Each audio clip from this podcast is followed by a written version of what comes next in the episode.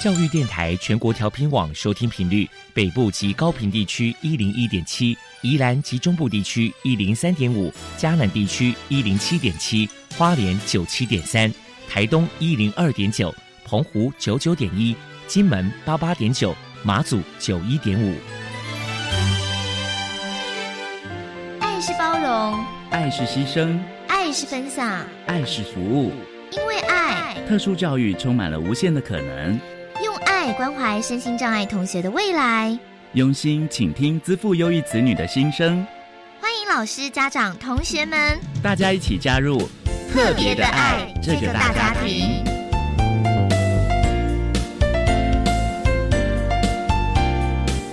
本节目由教育部学生事务及特殊教育司指导，国立教育广播电台监制。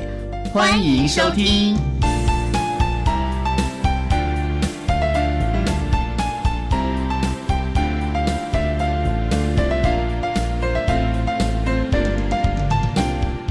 因为爱，我们在空中相会。欢迎您再度收听特别的爱，我是小莹。这个节目在每个星期六和星期天的十六点零五分到十七点播出。在今天节目中，将为你安排三个部分。首先，在“爱的小百科”单元里头，波波将为你安排“超级发电机”单元，为您邀请十方启能中心的教保督导杨瑞琪杨督导为大家介绍十方启能中心的相关服务，希望提供家长、老师可以做个参考。另外，今天的主题专访为你安排的是《爱的随身听》，为您邀请获得一百零九年优良特殊教育人员荣耀的新竹市光武国民中学特教班的彭小梅老师，为大家分享最重要的能力，谈国中教育阶段智能障碍学生融合教育教学的策略，希望提供家长、老师可以做参考。节目最后为您安排的是《爱的加油站》，为你邀请获得一百零九年优良特殊教育人员荣耀的台北市立文山特殊教育学校学务处的主任黄胜杰黄主任，为大家加油打气喽！好，那么开始为您进行今天特别的爱第一部分，由波波为大家安排超级发电机单元。超级发电机，亲爱的家长朋友，您知道？有哪些地方可以整合孩子该享有的权利与资源吗？无论你在哪里，快到发电机的保护网里。特殊教育网网相连，紧紧照顾你，一同关心身心障碍孩子的成长。Hello，大家好，我是 Bobo，欢迎收听今天的超级发电机。今天我们特别邀请到十方启能中心的教保督导。杨瑞琪小姐来跟大家介绍一下中心的相关服务。首先，我们先请杨督导来说明一下十方启能中心成立的背景是什么呢？当初在大概民国七十六年的时候，是有几个家中有那个身心障碍的家长。他们为了让自己的孩子能够受到更好的一个教育，所以他们就组成了一个这样子的服务单位。那当年创办的人之一的魏无双双女士呢，她在民国七十六年，因为要在募款的途中就发生了车祸，不幸身亡了。她的先生呢，魏正峰先生，也就是我们的执行长，为了延续魏无双双女士对弱势声音障碍者这样子的遗案。所以他辞去优渥的台电工程师的工作，然后就决心投入在十方启能中心的工作，这样子的一个缘起的。再来，我们请杨督导来介绍一下十方启能中心的服务项目包含了哪一些？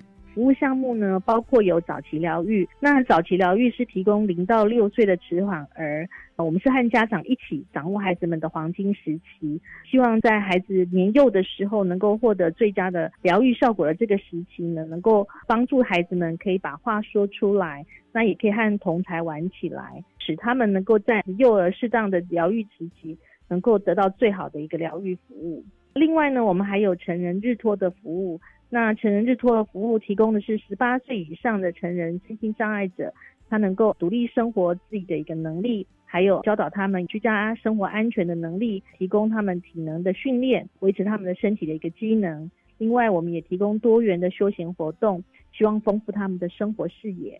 除了这些部分呢，我们希望不是只有让让别人可怜哦，是我们是希望是能够教育，透过教育训练他们，就是除了给他鱼吃，不如是给他钓竿，教他如何钓鱼，甚至就是当一个会卖鱼的人。那这些身心障碍者其实他们都非常天真善良的，只是透过，只是因为一些因素，所以他们的脚步比较慢。所以我们希望透过一些支持，能够帮助他们，能够勇敢的往前走。接下来，我们请您来谈一谈十方启能中心的服务对象有哪些条件，还有平时有举办哪些活动与人们互动交流呢？服务对象有两个条件，一个是要涉及台中市，另外就是要具领有身心障碍者的人才可以符合我们的服务。交流的部分，其实我们是非常看重的，所以我们每个月至少会有一次的社区融合的活动，会让中心的一些孩子们呢，服务对象们呢，他们进到社区去。有点像户外教学，就是到社区里面参与社区的一些活动啊，有时候是购物啊，有时候是使用公共设施，这个是每个月至少都会有一次的。另外，我们每年至少会有三个大型的美好心灵活动，像年初我们就会有一个元宵节的活动，元宵节的一些呃感恩活动，然后到年终的时候，呃盛夏的时候，我们就会有凉一下的活动，在年末的时候，我们会有圣诞感恩的活动。透过这些活动呢，我们进入到社区去办理一些成果展啊，或者邀请社区的人士、好邻居啊，也能够来到中心参观我们的活动，让我们的孩子跟社区的人士有更多的交流。再来，我们请杨督导来介绍一下中心未来有哪一些新的计划呢？新的一年会在太平玉贤社会宅中会成立社区服务站。这个社区服务站，我们有提供日间的照顾，还有小作所这样子的服务。除了配合政府啊推动这些社区服务的方案以外啊，主要也是能够满足一些已经年纪满十八岁以上的，从学校毕业的，但是没有办法进入竞争性就业市场的一些孩子们。他们其实还有一些工作能力，所以呃，我们提供这些身心障碍者，让他们可以进入小作所。然后学习一些呃专业的技能，然后发展他们的工作能力，甚至他们可以有一些经济生产的能力，能够得到奖励金的收入。另外会期望说，中心目前启智大楼的顶楼啊，我们希望有个扩建的计划。当初呃我们的服务对象年龄都还小，空间其实都还够用。那现在孩子们慢慢长大了，那空间就相对的会变得比较狭小，所以我们会筹办扩建顶楼的一个计划，希望就是扩建这些空间，能够对服务对象呢有一个比较更多的坐席的空间，改善目前空间比较狭小的问题。如果民众有任何的问题，关于中心的联络方式是中心的联络方式的话，我们可以用电话。那呃，涉及在台中，所以电话部分我们是零四二二三九三零零八，可以透过这个电话与我们联系。另外的话，我们也有 FB，还有我们的官网，都可以上网来看一下我们这相关的讯息与我们联系。请教一下杨督导，如果说家里面有智能障碍的小孩，身为父母在教养上该注意哪些事情呢？有心障碍的小孩，呃，父母有时候在教养上是特别辛苦的。除了就是给自己有一些鼓励，有时候有喘息，哦，那这些是很必要的。另外就是早疗的孩子，特别要去注重他在零到六岁的黄金时期，一定要把握住。在孩子可塑性很高的时候，提供很好的一个疗愈，对他们将来的愈后是有很大的帮助。另外就是成人的孩子的话，如果孩子已经大了，相对我有一点点要提醒家长的，就是说要把有一些机会还给孩子们。有时候因为孩子们的能力啊比较弱一点，有时候家长就会比较过多的一些支持跟帮助，那反而会让孩子有过多的依赖，对成长或学习或是独立性来说都是要有阻碍的。再来，我们请杨督导破除一下一般大众对于智能障碍者有哪一些错误迷思。一般人对身心障碍者常常有一个比较笼统的一个概念，或是有个错误的观念，就是觉得说，因身心障碍者是没有能力的，他们可能就是只能被照顾。事实上，只要透过适当的支持跟协助他们，其实他跟你跟我都一样，我们都可以呃有一个适当的发展。如果给他们适当的支持，他们也可以发展他们个体生命的一个潜能，贡献自己最大的能力。其实有一些心灵障碍者，他们的勇气跟韧性跟执着力更胜于我们，是值得我们学习的。我想，只要有呃适当的机会给他们，他们一定可以表现很好。最后，您还有什么样的想法想要传达的呢？应该说，这是也是个世界潮流，也是大家现在目前都一个很重视的，就是所谓的 CRPD，就是声音障碍者权利公约。不管声音障碍者他作为一个人的权利，我想是跟我们每一个人都是一样的，他们也应该被尊重，然后应该有的一些，不管是生命权、受教育权、就业权、生活权，甚至尊严终老权，都是应该被重视的。那我想，我们也不应该因为他们的障碍就将他们排除在外，特别是比较容易被忽略的，像是资讯方面的权利，其实有很多提供给他们一些易读的一些资讯，帮助他们了解许多现在目前在传递的一些讯息，让他们知道应有的权利，用他们可以理解的方式，让他们得到这些讯息。我相信，呃，对他们来讲，他们也可以知道，而且啊，去争取他们的权益。那这些是可以使我们的生活跟我们的社会。更友善、呃，更适合，而且更有爱的一个居住环境。非常谢谢十方启能中心的教保督导杨瑞琪小姐接受我们的访问。现在，我们就把节目现场交还给主持人小莹。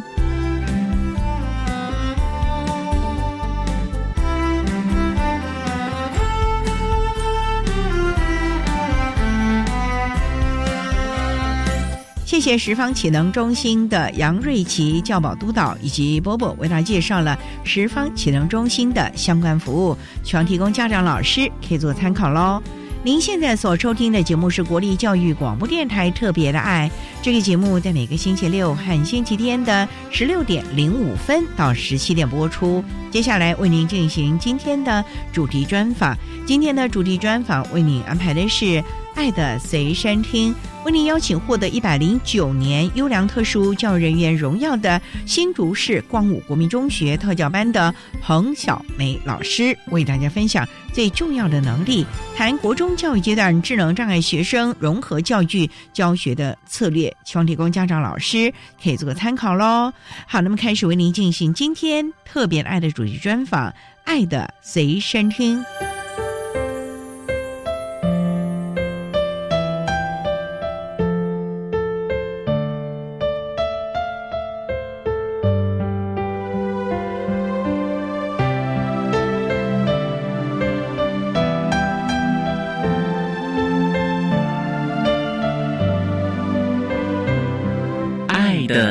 身听。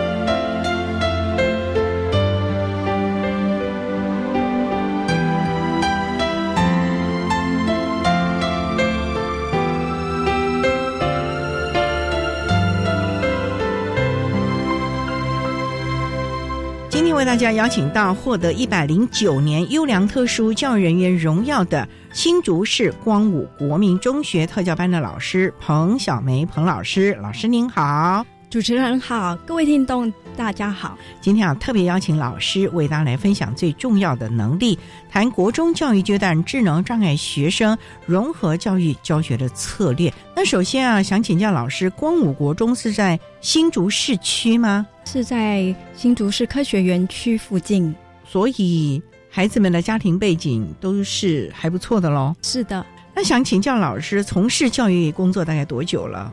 我从事教育工作已经二十年了。当初就是主修特殊教育吗？每次当有人问到我这个问题，我都很尴尬，因为每个人都是把特教老师当做是第一志愿，我没有，我是因为大学填志愿的时候，志愿卡代码画错了。其实我的志愿是要填地理系跟国文系，结果就填到了特教系去了。是是的，阴错阳差，呃，成为特教老师，可以有转系的机会啊！你当时怎么没把握住呢？当时进去之后，跟着同学互动学习，以及跟着学长姐进入社团里面，就忘记自己其实是要念地理系跟国文系，玩的太开心了，是不是？呃，是的。这四年念下来，特教系等到较真，然后进入学校，有没有发觉？哎呀，糟糕了！这四年本来的期望没有实现呢。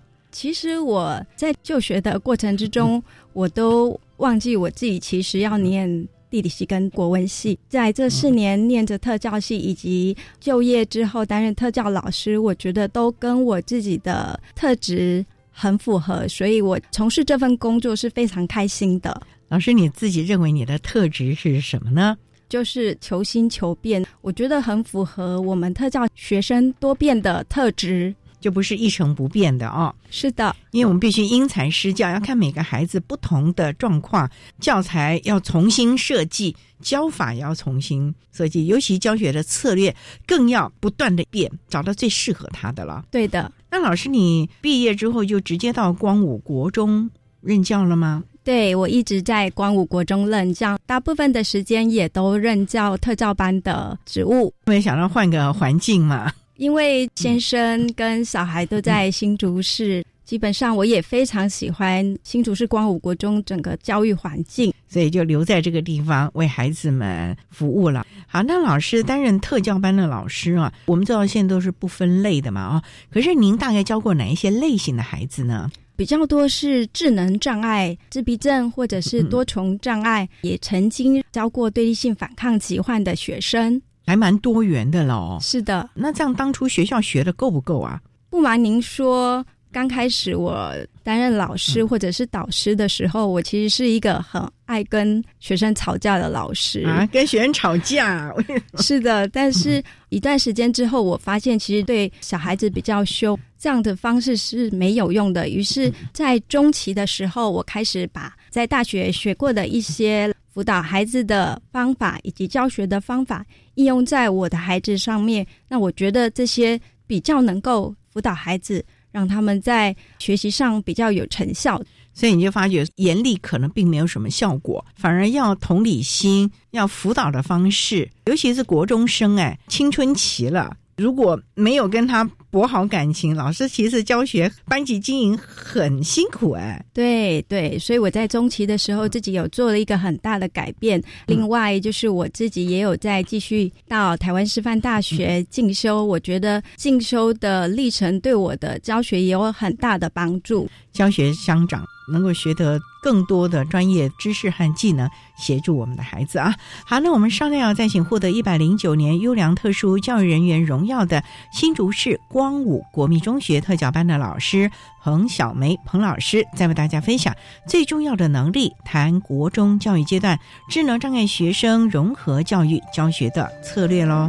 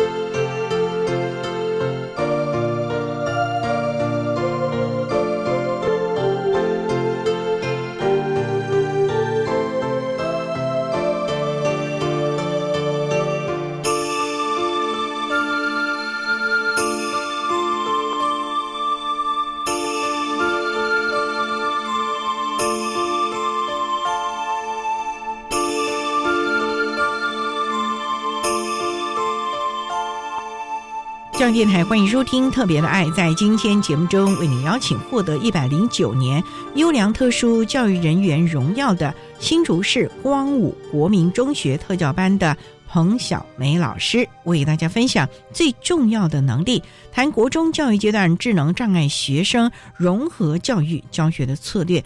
那老师，您说一直都在特教班服务，那我们光武国中大概有几个特教班啊？一个年级？我们是混龄制的，所以我们只有一个特教班，就一班呢。是的，那这十几位的同学，你们是各管各的呢？例如说，三位老师，一个人三个，还是你们都要对全班十一位同学都要了解啊？我们对所有的同学都要了解。那老师，你班上的孩子的状况大概是怎样？是属于比较中度的吗？是的。以智能障碍比较多喽。对，再就是自闭症类。教学上会不会就比较困难？因为有自闭症跟不理你啊、固着行为啊，那智能障碍的孩子可能就要不断的教。你今天教了，可能下一堂课他又忘了。是的，所以要有好多策略。对。过去特教班的教学呢，比较是着重生活技能的训练，譬如说语文课可能教课文是去菜市场买菜，数学都是在教购物，生活上用到的数学比较倾向于生活技能的教学。这样子多年教学下来，我们跟普通班教育其实有很大的隔阂，所以在民国一百年的时候。特殊教育有了一个试行的课纲，就是希望跟普通教育结合。有了这样子的结合之后，我们特教班老师从来没想到我们需要教普通教育。那也就是因为这样的因缘，所以开启了融合教育。所谓的融合教育，就是跟普通班老师一起配合吗？还是你们要参考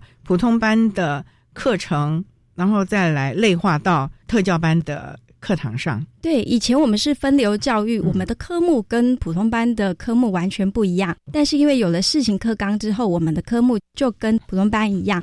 那有一科自然科，就是我们过去的六大领域里面完全没有的科别，因此我就。跟我们自优班的老师询问了实验怎么做啊？那我们自优班的老师就说：“我们一起来做实验，一起来，也就是自优班跟特教班的孩子一起啊。”应该是说后段，前段的部分就是这位自优班的老师呢，就协助学科的知识以及实验的方法，还有设备。除此之外，他还邀请了学校其他科的老师、生物老师来协助我这样的课程。哇，那很多元喽！是的，问题是这么多的课程师资下来，我们的孩子能够吸收吗？那教老师其实具备了教学的知识，比如说教学的策略或教学的理论，或者是课程。那有了这样子学科的知识，我们就会把它统整在一起，把它调整为适合特教班学生的课程。于是，在这样子的发展之中，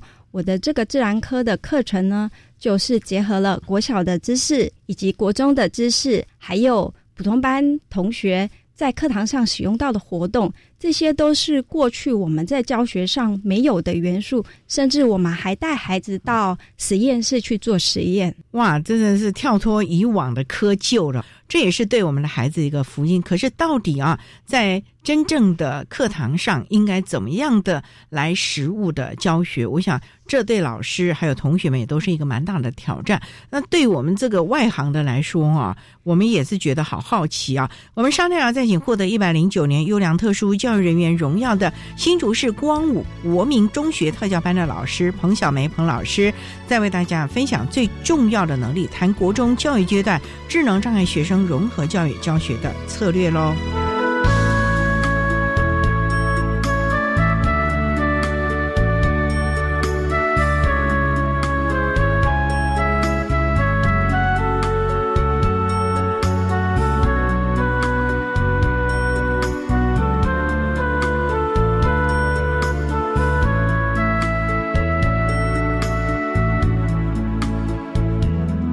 各位听众，大家好，我是一一零学年度身心障碍学生适性辅导安置总招学校国立和美实验学校吴新红校长，在此说明本年度适性辅导安置重要时间流程，给各位家长。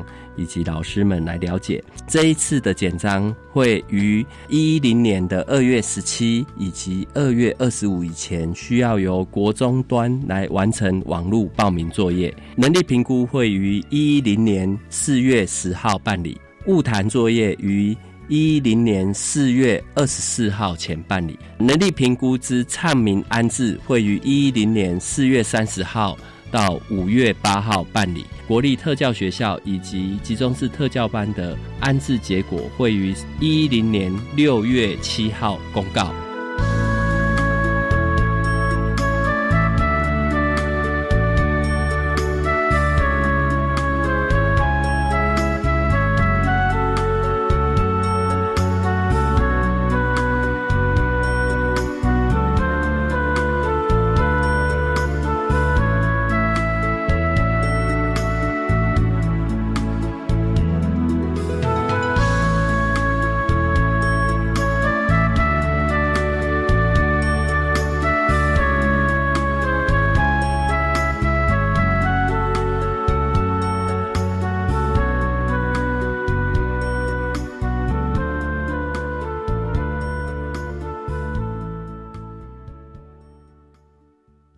大家好，我是新北市政府教育局局长张明文。教育全方位这个节目是由新北市教育局跟国立教育广播电台联合制播。节目中有介绍我们新北市最新的教育措施，以及国小到高中职的教育动态，非常欢迎我们家长、老师、学生一起来收听哦。每周日十点五分到十一点，教育全方位节目在 Podcast 也可以听得到哦。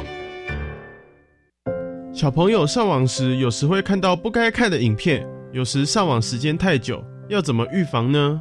教育部与趋势科技联合推出 PC Ceiling 家长守护版，可以帮忙过滤掉儿童上网五大陷阱，也可以管理上网时间。那怎么使用呢？校长老师可以邀请趋势科技到校说明。一百一十年九月底前，每周三及周六都欢迎预约时段。以上广告由教育部提供。二五九九九，爱我九九九，中义基金会照顾零到十八岁的失依儿，孩子们需要您的爱与关怀，圆满生活与学习。邀请您捐赠电子发票或消费结账时，说出爱心码二五九九九，捐发票助失依。中义基金会爱心专线零二二九三零二六零零。管那么的水，罗嘎西木啊！大家好，我们是欧开合唱团。您现在收听的是教育电台。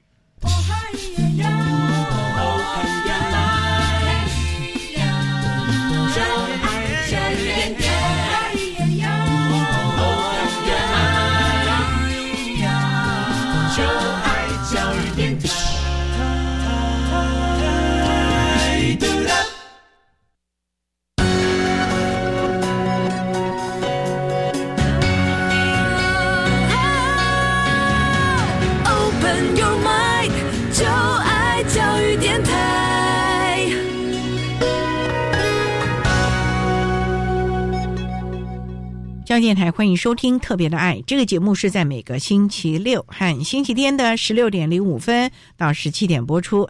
在今天节目中，为你邀请获得一百零九年优良特殊教育人员荣耀的新竹市光武国民中学特教班的老师彭小梅彭老师，为大家分享最重要的能力，谈国中教育阶段智能障碍学生融合教育教学的策略。那刚才啊。彭老师特别为他分享了，因为一零八课纲的同整的问题，所以呢，我们特教班的孩子过去没有的自然学科也开始有了，所以您就寻求了校内的资源，请了数理自由班的老师，还有生物课的大家一起，竟然还敢带学生去做实验。可是彭老师我就很好奇，那在这种自然学科，我们要教特教班的孩子什么样的自然的？知识啊，甚至于运用的能力呀，这个部分我们规划了七个单元，有关于植物的部分，这个内容里面涵盖了国小跟国中的知识。活动的部分也会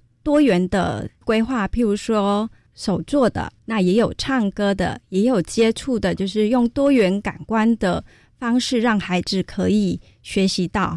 我记得在前几个礼拜，我们在那个年段。做这个课程的孩子，还有到学校来看我，他一看到我就跟我说：“老师，二氧化碳，我记得二氧化碳，还有魔术，这个都是我们在一百零二年实施的课程活动。智能障碍的学生还能记得这一些，我其实还蛮震撼的，也好开心。是的，当时我跟。自由班的老师分享，我要教到燃烧与空气这样子单元的时候，自由班老师就说：“我们来拿灭火器示范给他们看，我们来做碰糖的实验，让他们理解什么叫二氧化碳，也避免他们玩火了。”是的，在这样子的课程里面，我们还规划了把职业技能的知识融入进来，因为我们在教植物，顺便就会带入职业技能园艺的部分、植物的部分。教他们做菜吗？教他们种菜，种菜啊！对，哇，老师你太厉害了吧！但是种菜是我们过去很常教孩子的，但是我们过去比较重视职业技能的教学，但是我现在除了职业技能之外，我还让他学会了理论，更加扎实的课程。怎么个理论法？老师种菜不就是种菜吗？我们就会让他们认识植物的部位、根、茎、叶、果实，加肥料，什么样的肥料，要多少水，是不是？对的，这个就是融入理论跟实物这样子的教学，很有趣哦。这个是植物的部分了，那其他的类型呢？这个部分我还可以再谈的，就是说。我们把整个单元教学完之后，我们还带孩子去农场体验外面职场种植。最后，我们进行的延伸是我们把整个课程请资优班的学生。帮我们设计一个闯关的课程，自优班的学生啊，对，这就是融合教育了嘛？对，这就是我们最刚开始的融合教育。我们把几位自优班的孩子请来，告诉他我们有哪几个单元要做一个闯关的课程，并且告诉他们，我们特教班的孩子在教学里面呢，你可以做怎么样子的调整，帮助他们更加的了解特教班的孩子。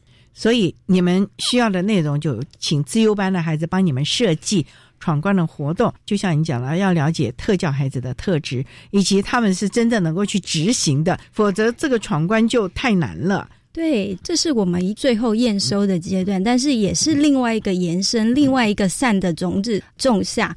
资优班的孩子，他们可能是未来的中间分子，他多了一层机会可以认识他们，而且知道要怎么帮助他们。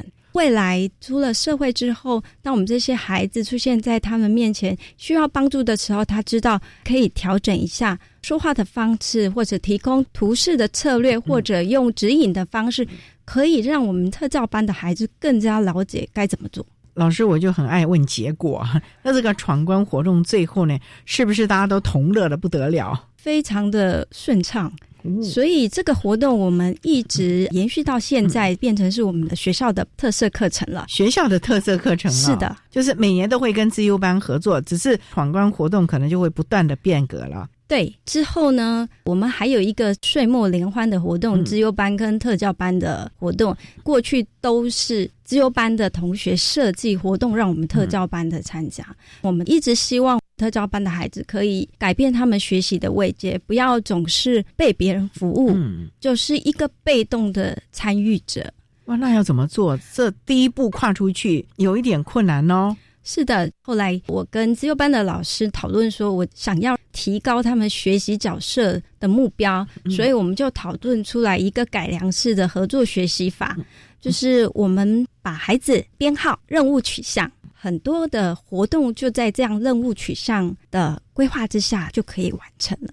编号是特教孩子自己编号，还是特教跟自优的孩子混在一起编呢？变成一个小组呢？譬如说，我们规划特教班的学生要担任猜谜语的关注，这个工作有很多项，我们把它工作分析完之后，以组来编任务。一号同学你要负责做什么？二号同学负责做什么？三号同学做什么？这样子之后，他们就完成了猜谜语的工作。我的孩子在前一天非常的兴奋，然后隔天一大早起床就跟妈妈说：“今天是我的大日子，因为他要当关主。”对，过去他可能只是闯关者，可是他现在是要当关主哎。对，哇，对我们成就了孩子，让他们变得比较有自信心。那我还有一个孩子。连自己的名字都写不出来，都还会缺漏笔画。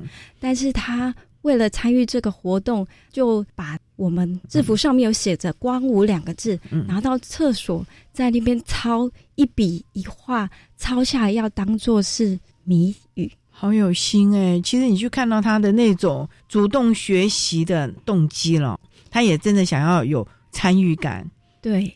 那你自己看了也很感动吧？我觉得一切都是值得，很开心看到他们这个样子，而且我觉得特教或者是智能障碍的学生，他们高中职毕业之后就会进入社会，他们比一般的人还要早接触社会，所以在国中这个求学的阶段，其实是他们人生中黄金的时段，很开心的求学阶段。我们设计的这些课程跟活动，其实都会。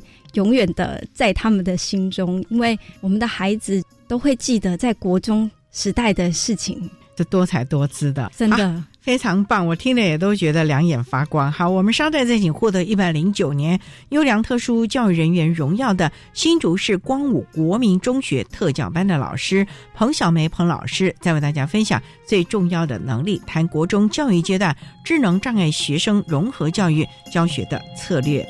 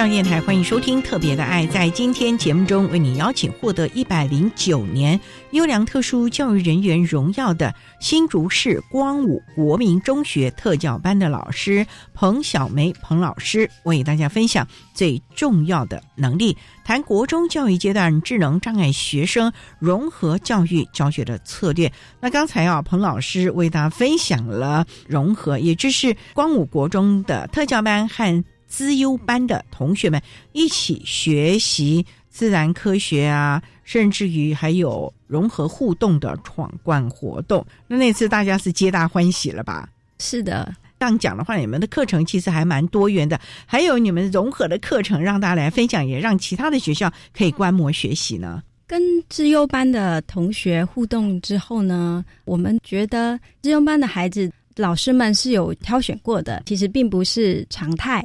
那我们也希望普通班的孩子能够跟我们特教班的孩子有多一点互动，所以你们又开始打普通班的主意了。是的，哦，那这样普通班老师要有这个热情啊，愿意跟你们一块儿呀。对我们学校其实是一零八课纲的前导学校，哦，所以在很早的时候，班会跟联课活动变成是自由讲堂。这个自由讲堂就是老师们可以根据您。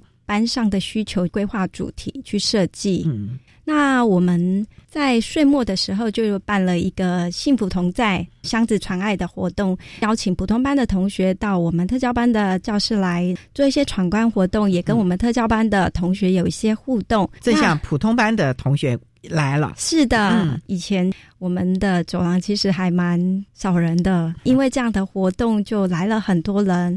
普通班老师也很有心，他就跟我说：“我们班的同学可以跟你们班同学做一些活动，例如呢，我们就办了一个音乐成果展。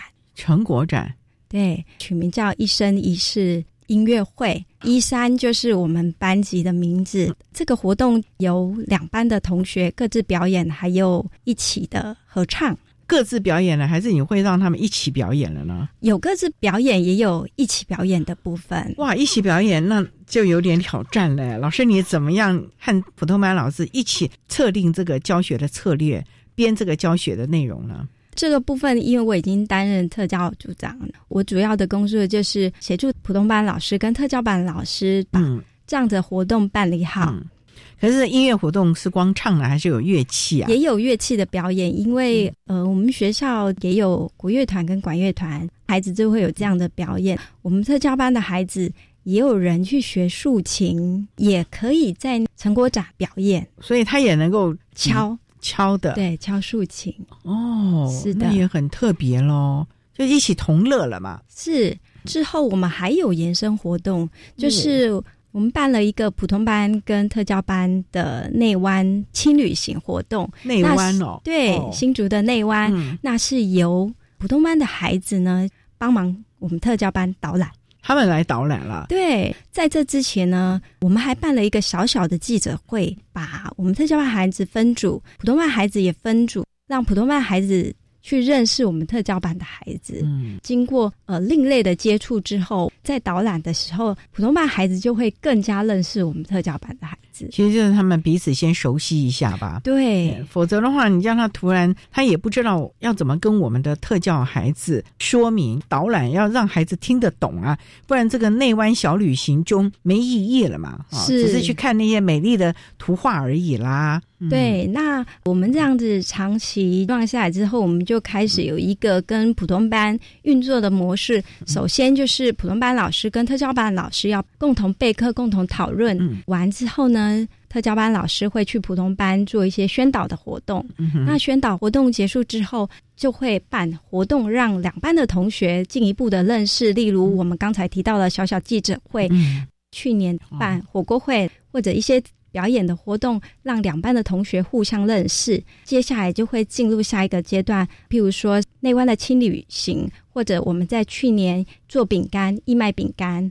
送爱到晨曦就是一个教养机构，把你们的成果送去义卖啊。对哇，那这是特教班和普通班孩子一起努力的喽。对，那你自己这样看这个课程，这几年延伸下来，对我们的一般孩子有什么影响？对我们特教的孩子有没有实质的不同啊？对我们特教班的孩子呢，他们在校园里面有人可以打招呼了。哦，因为有人认识他了。是的，哎，我们特教班孩子其实又很热情，对他们认识你之后，他大老远就是哎呀谁谁谁，是不是？对，再就是普通班孩子真的会比较理解我们。其实我们的教室是在三年级的楼下，有时候我们孩子有一些情绪波动，声音会很大声。楼上的班级就是我们互动的班级。有一些孩子可能会觉得他已经是国三了，这样你会吵到我，但是他们就会不一样，他们会觉得说，他们真的不是故意的，愿意同理理解他们。哦对，已经开始能够理解他们了。过去可能会有一些班级会觉得我有一些抱怨，是的，那现在了解了。对，也因为这样，我们的孩子有更多人照顾了，所以他们走在校园里面，如果有什么样状况，他们就会马上来通知我们。其实也无形中保障他们的安全了嘛。对哦这点非常重要。甚至我们延伸到了社区，这些孩子如果有一些不法人士想要欺负我们特教的孩子，我看普通班的孩子也会马上反应了。对，这样的课程也有延伸到社区。一百零七学年的时候，有成立一个生涯的社群，主要是在生涯的议题上面精进，因为生涯的议题非常的广大。而且重要，老师要具备专业的知识，才有办法给孩子很好的建议。所以呢，在那一年的时候，我们就请一些老师，比如说做性向测验啊、兴趣测验的，也有请心理师来告诉我们怎么样子跟孩子谈生涯。接下来，我们就设计了一日店长的活动，跟社区的早餐店老板合作。前面我们有一些前置的课程在学校教学，之后呢，再请老板到学校来帮我们实地教孩子。最后到早餐店去实习。对，那那天我们就邀请家长、老师一起来当店员，还有顾客。对，好有趣的啊！好，我们商战在你获得一百零九年优良特殊教育人员荣耀的新竹市光武国民中学特教班的彭小梅老师，再为大家分享最重要的能力谈国中教育阶段智能障碍学生融合教育教学的策略喽。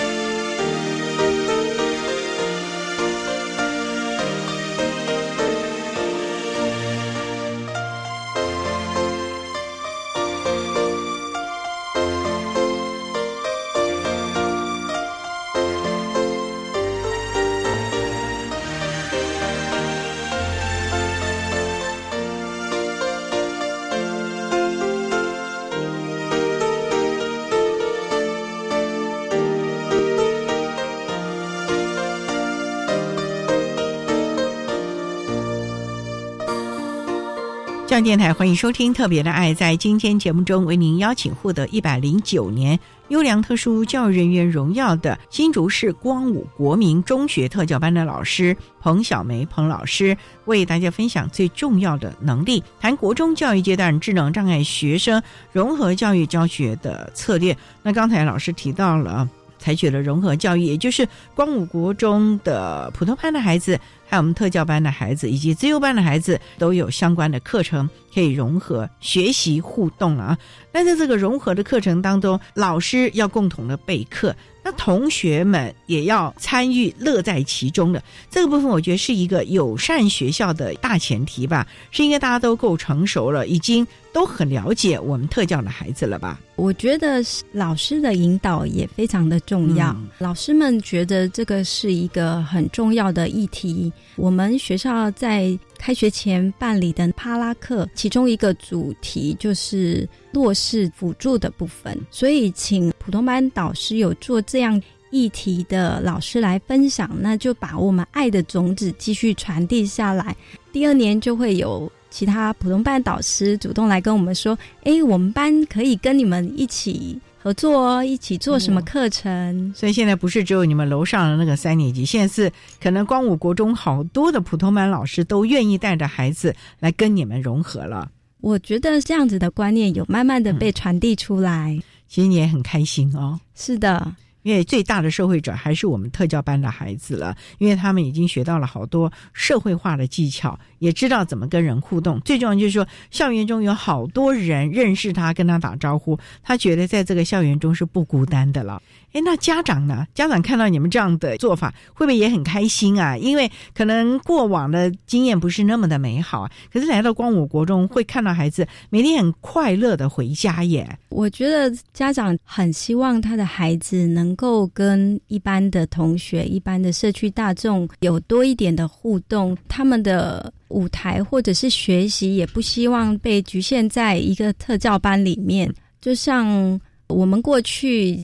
特教班的教室就在角落的地方嘛，很少人会过来。那因为我们这样子的接触之后，我们发现学校每个地方都是我们的教室。那像以前我们要上园艺课的时候，我们可能会为了方便，就在教室的前面放个保利龙盒就可以种。然后，但是当时的想法就会觉得是方便孩子移动。现在就不一样。两三年前，我们做了一个开心农场。当时在跟校长讨论场地的时候，我们就特别把它安排在比较偏远的地方，希望可以让孩子足迹可以遍及校园的每个角落，不是就是被关在这个地方，多多走动。对对。因为那一块地过去只有科资班老师，他们每年种一下菜，地质是非常的硬的，所以要开辟这样的开心农场是蛮辛苦的。那我问过了很多人，他说这块地你必须要翻土，我其实找不到人可以来帮我翻土，我问了很多，对，最后我就去找我团购的农友 来帮我翻土，然后他答应了。所以我们的开心农场就动工了。我觉得要经营这样的开心农场呢，光靠我们特教班学生的力量是不够的。我们这个课程我把它命名为三班共耕，就是特教班、资源班跟资优班，以及还有社区环保局这样子的资源进来，连环保局都进来了。对，有厨余吗？有资源班的孩子就帮我们翻土，把那个农期弄好。我们跟环保局合作有普门农法，那普门农法就是要结合生态，所以我们就会跟厨房要厨余来把那个土壤，对土壤有机肥料。是的，科技班的同学就帮我们做防风防水的工程改良。那我们特教班还是做什么？就种植，就种植浇水。另外，普门农法它因为有结合生态农业跟园艺，所以就会用木头的盒子把它垫高。带来美观，另外也有无障碍的部分，就是孩子可以不用蹲下来种植。嗯，哇，真是面面俱到。在这个地方，你看到了开心农场，大家都很开心了吧？大家后来是不是都往那里去看，每天有没有长出什么来啊？当时的种植成果非常的好哦。你们种了什么？萝卜啊，高丽菜啊，青菜都有。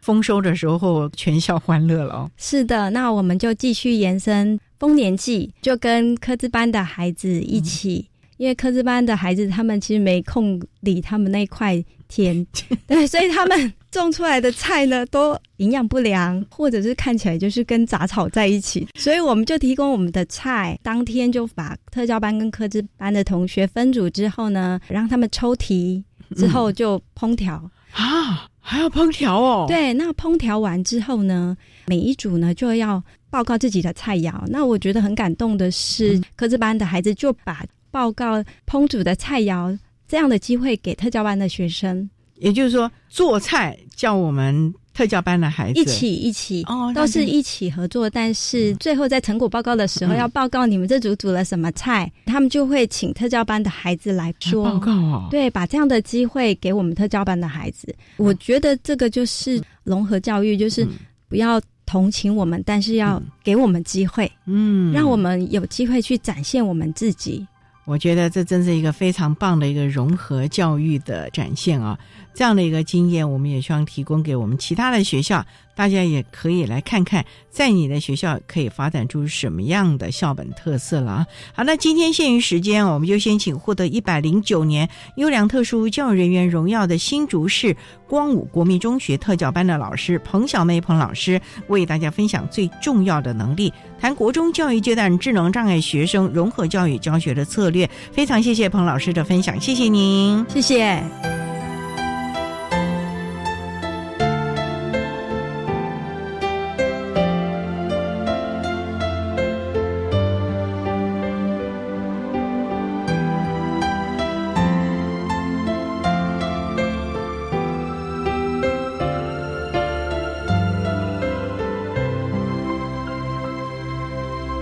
谢谢获得一百零九年优良特殊教育人员荣耀的新竹市光武国民中学特教班的彭小梅老师，为大家分享了国中教育阶段智能障碍学生融合教育的教学策略，希望提供大家可以做个参考了。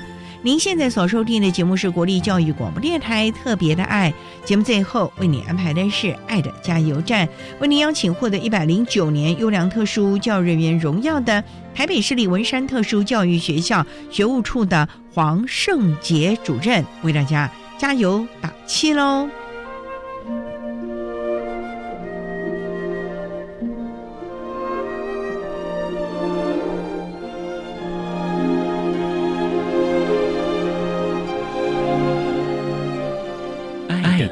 加油站。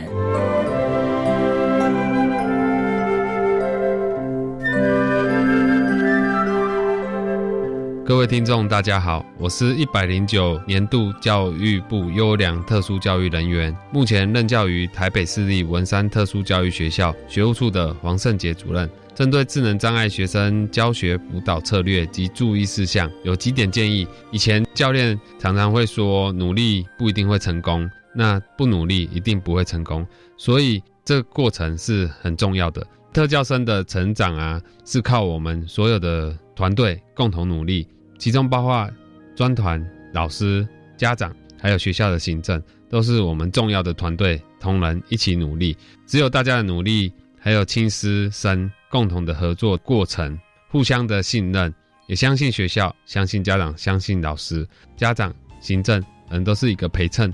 或者是一个绿叶的部分，那我们一定要有人来做苦工，那苦工一定要大家一起来努力合作，那我们铺一条成功的道路，给我们的学生成为英雄。谢谢。